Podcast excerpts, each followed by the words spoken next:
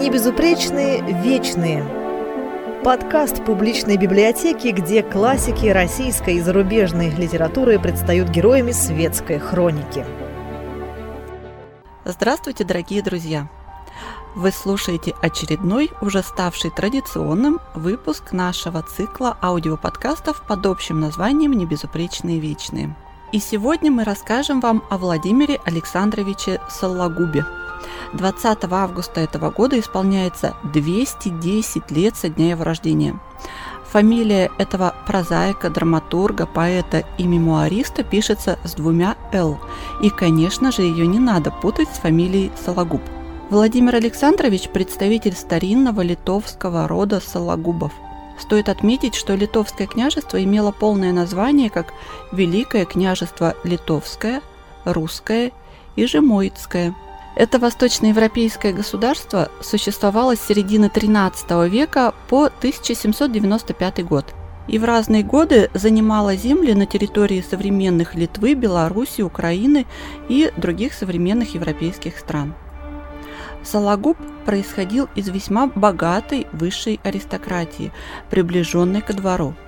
Его дед Ян Сологуб – адъютант польского короля и крупный литовский магнат, увеличил свое состояние до 80 тысяч душ благодаря браку с дочерью царского родственника Льва Александровича Нарышкина. Но Александр Сологуб, отец писателя, довольно быстро растратил свою долю отцовского состояния.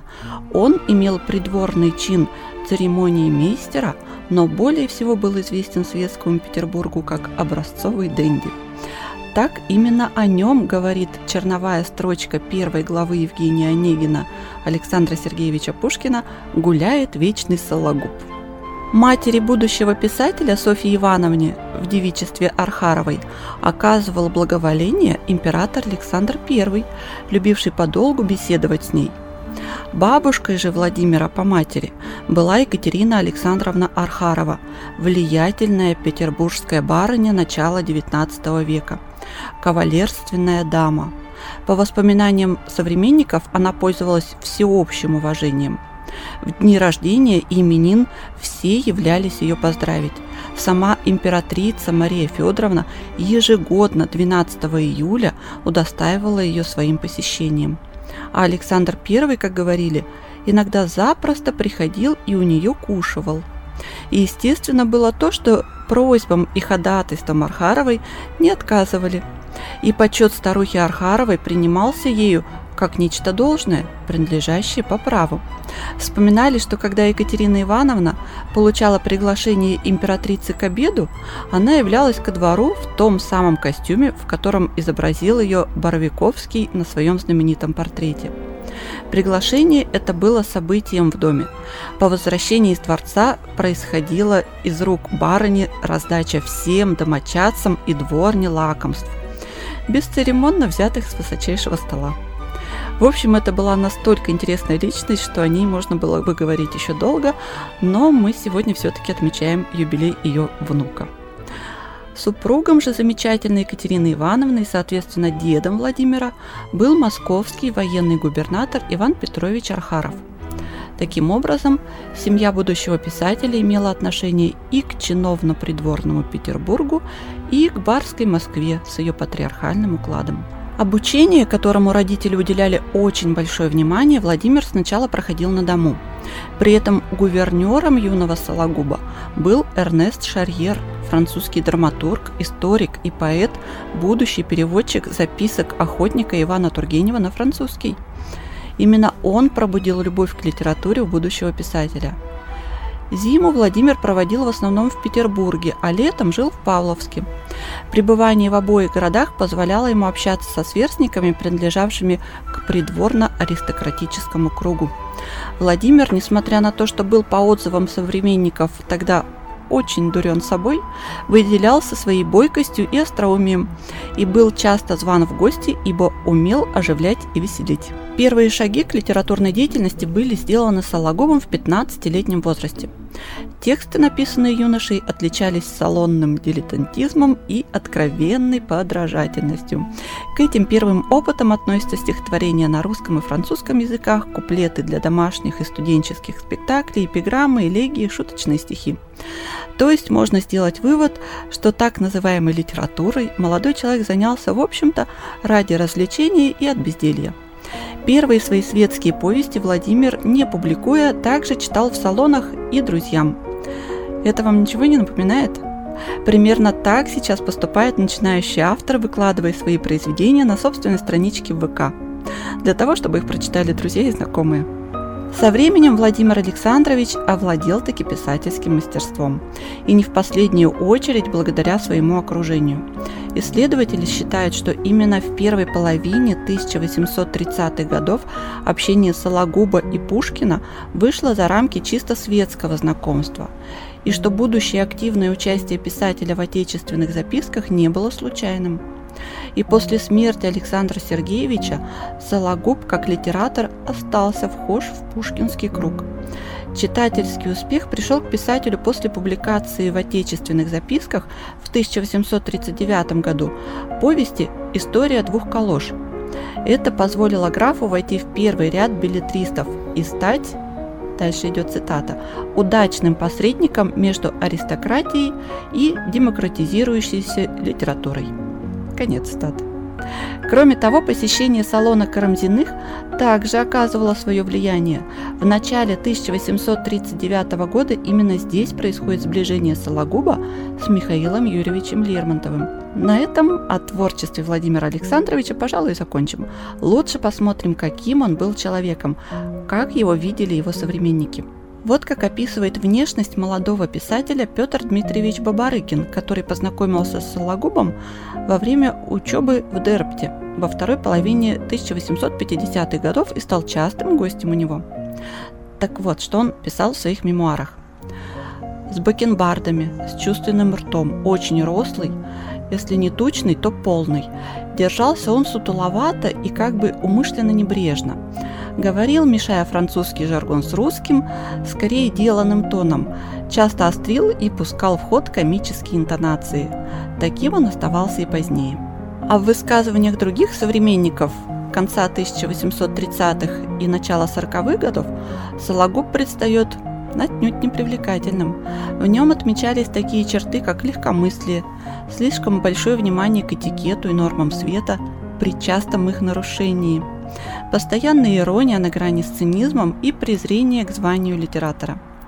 Например, Василий Иванович Инсарский в своих записках негативно отзывался о Сологубе, упоминая его падение в домашнем быту, далеко не нравственную жизнь, отсутствие деловых качеств и твердых правил, игру в карты в купе с долгами – при этом все это, по его мнению, соседствовало с замечательным литературным талантом, богатым воображением, самым изящным вкусом во всем, где требовался вкус.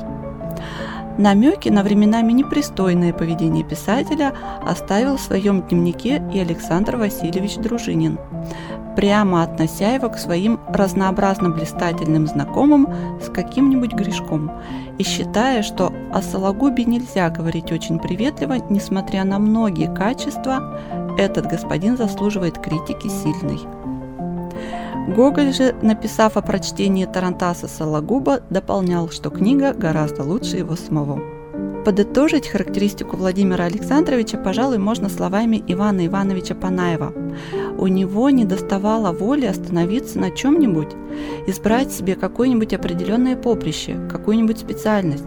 Ему хотелось в одно и то же время достичь какой-нибудь важной административной должности, иметь значение при дворе, играть роль в большом свете и приобрести литературный авторитет, не употребляя для этого, впрочем, никаких усилий. Беспечно гоняясь за всем, он ни на одном из этих поприщей не приобрел никакого значения и остался немножко литератором, немножко придворным, немножко светским человеком и немножко чиновником. Что касается личной жизни Владимира Сологуба, то он был женат дважды. Первый раз он женился в возрасте 27 лет на Софье Михайловне Вильгорской, которая была моложе его на 7 лет. Венчание проводил протоиерей Василий Борисович Бажанов, который был одновременно и духовником императорской фамилии. А в роли посаженного отца выступал император Николай I. Вечером на свадебные торжества к Вильгорским съехался весь двор. А сама Софья Михайловна на тот момент была одним из членов ближайшего окружения дочерей императора и фрейлиной императрицы. К сожалению, брак не принес супругам счастья. Основным фактором, повлиявшим на это, называют неуравновешенный характер писателя, который был не прочь нарушить китайский этикет в залах города его родни и тем досадить своей теще. Вспоминают о неподобающем поведении Сологуба и, кроме того, о ссорах самой Софьи Михайловны, молча терпевшей выходки мужа со свекровью. Вторым фактором невозможности достижения семейного счастья выступили религиозная отрешенность Вильгорской, не любившей света, и то громадное почтение, которое она оказывала своей властной и вместе с тем чудолюбивой матери – то есть тут можно говорить о не являющемся редкостью и теперь конфликтах между зятем и тещей и между снохой и свекровью. Разве что подобные неприятные семейные сцены в дворцовых интерьерах смотрятся по-иному, чем в двухкомнатной хрущевке. Но суть их от этого не меняется. В общем, непростые отношения супругов не раз становились предметом обсуждения для их друзей – Ох, и отвели же душу тогдашние сплетники, перемывая косточки семейству Сологубов Вильгорских. Брак этой четы хоть был и несчастливым, но довольно плодовитым. У них родилось 8 детей, а их потомки здравствуют и по сей день. Например, правнучка Владимира Александровича Маша Мериль при рождении княжна Мария Магдалина Владимировна Гагарина в 2014 году обвенчалась с французским композитором и музыкантом Мишелем Леграном. Но вернемся в век XIX. В 1878 году, вскоре после смерти своей первой жены, Сологуб заключил новый брак с 27-летней Варварой Константиновной Аркудинской, которая была на 38 лет моложе писателя – их связь началась еще при жизни первой супруги писателя и длилась ко времени второй женитьбы несколько лет. Известно, что последние годы брака Владимир Александрович и Софья Михайловна жили раздельно. Интересно, это было причиной или следствием его отношений с Варварой Константиновной? А может, это вообще никак между собой и не связано?